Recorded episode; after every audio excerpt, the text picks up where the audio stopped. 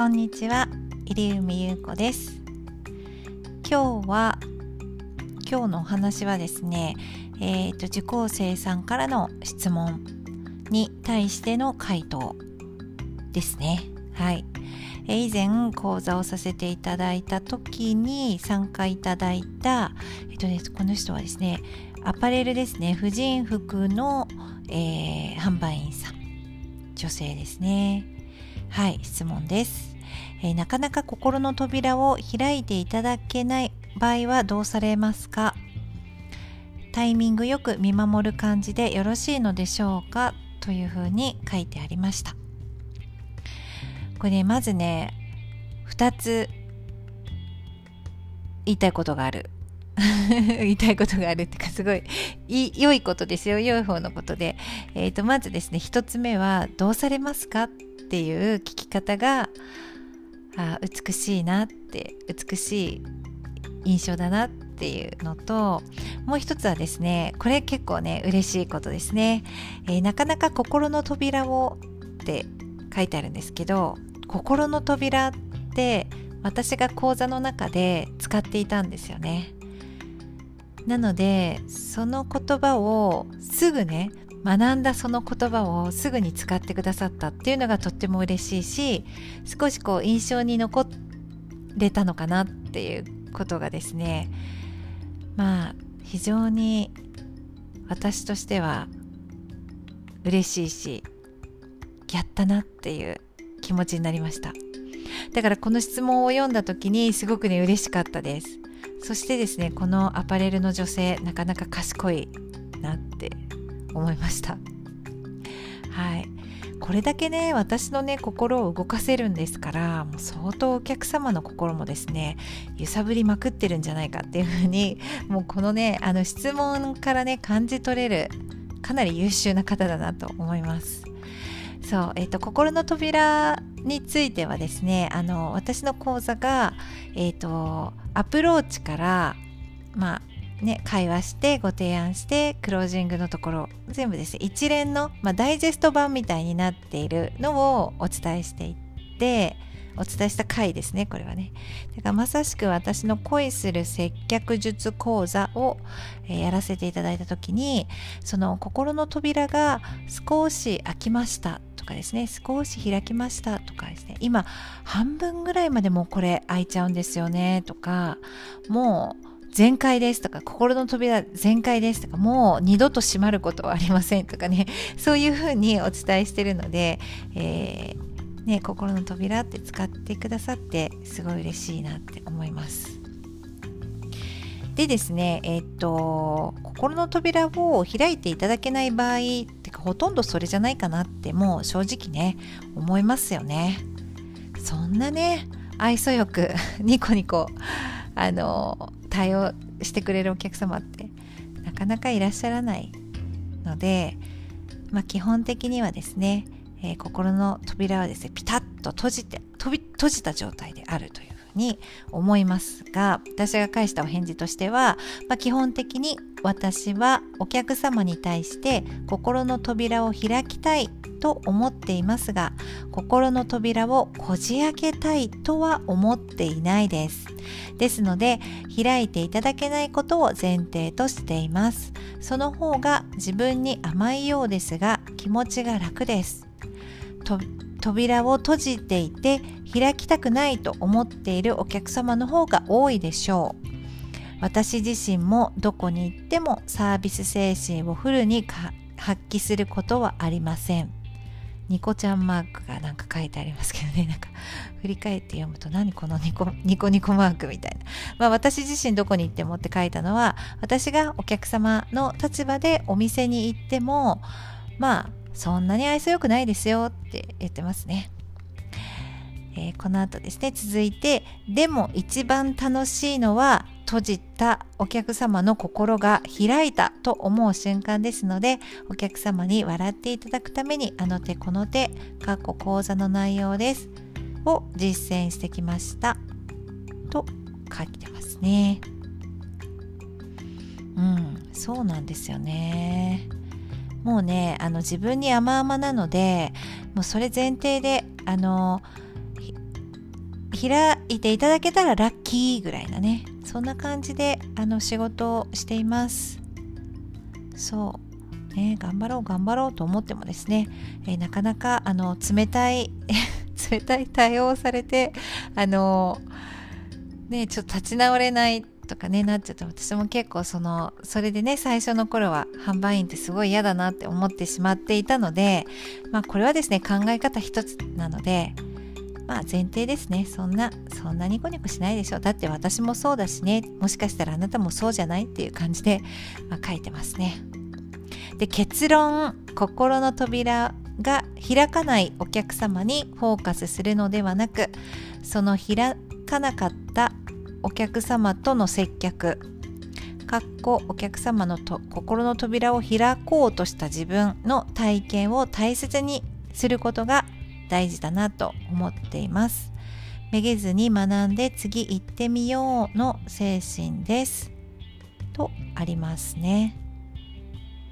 うん、そうですね。まあいちいちですねめげていたらあのやっぱりきついのでまあこういうお客様もいたなとかですね。経験たくさんした人がねまあ勝ちですからね。もう接客はですねもうはっきり言ってあの質より量なので もうどんどんどんどんですねあの量産していかないとあの自分のですねあの経験値がこう積み重なっていかないのでえー、ね、なんかめげている暇があったらどんどんどんどん声かけていきましょうっていうねそんな精神でやりましょうっていうふうに書きましたね。うん。そうですね。そうそう。あとはですねやる気のない人がいるのではない。相手をやる気にさせられない自分がいるだけだ。ということを言われたことがあります。自分のお仕事に置き換えて買う気のないお客様がいるのではない。買う気にさせられない自分なだけ。っていうのも書いてますね。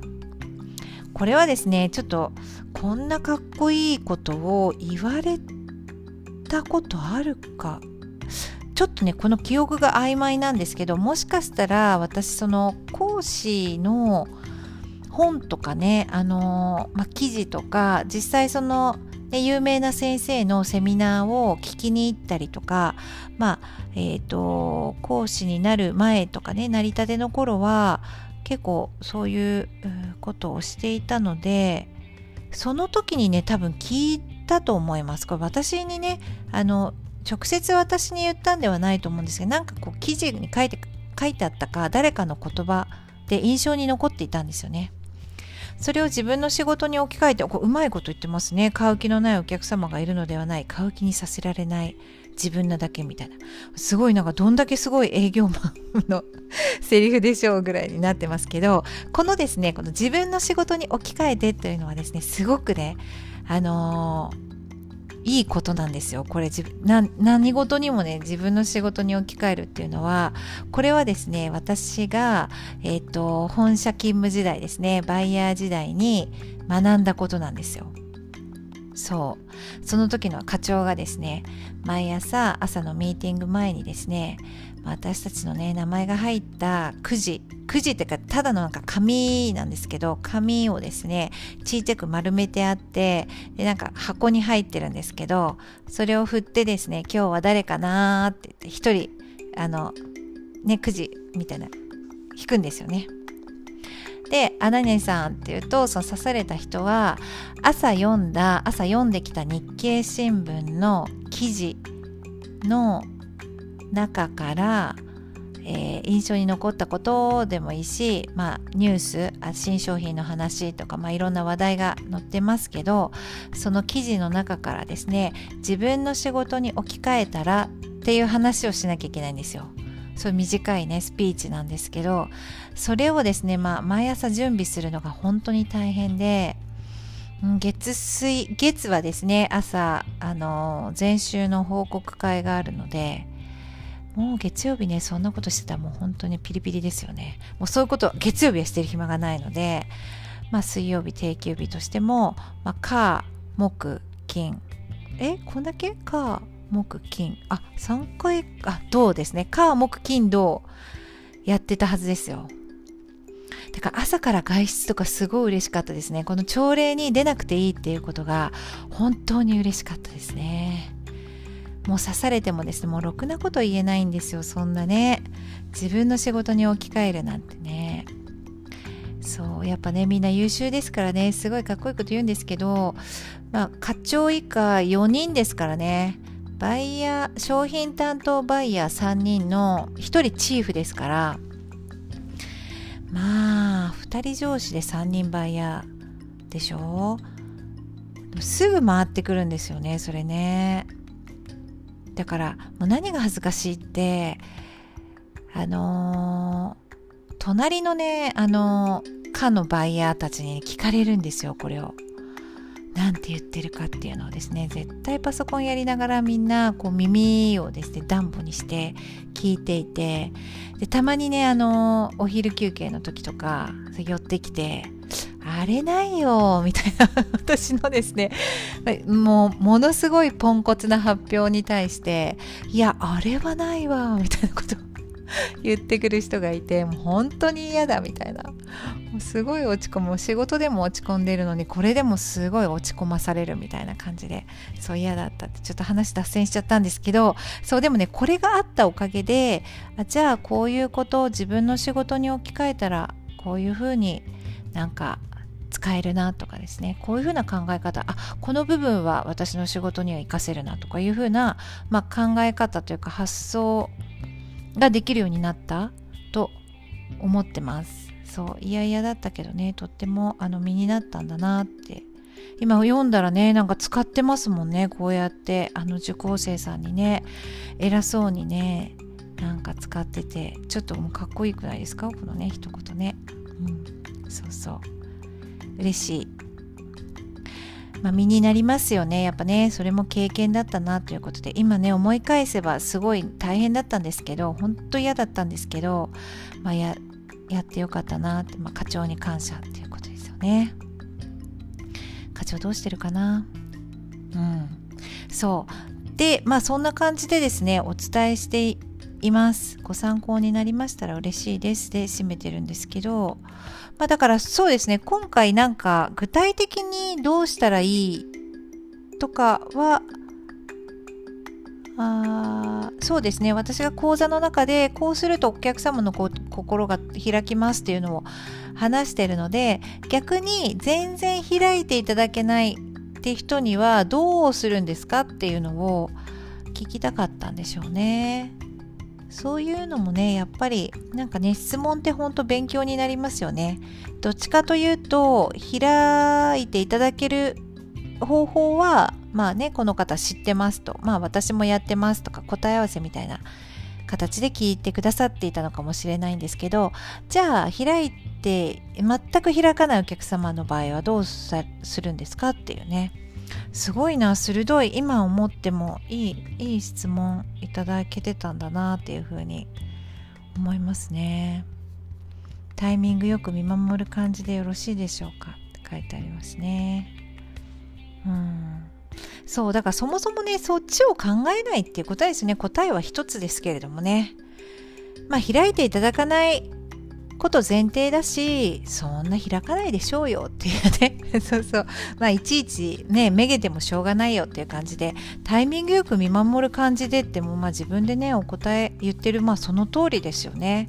タイミングが結構命なので今だっていうねタイミングを逃さずによくよくお客様をですね観察してであのー、まあお声かけするっていうことに尽きるでしょうかね。そうご質問ありがとうございました。あ今日ちょっと長くなってしまってすみません。最後まで今日もお聴きくださってありがとうございました。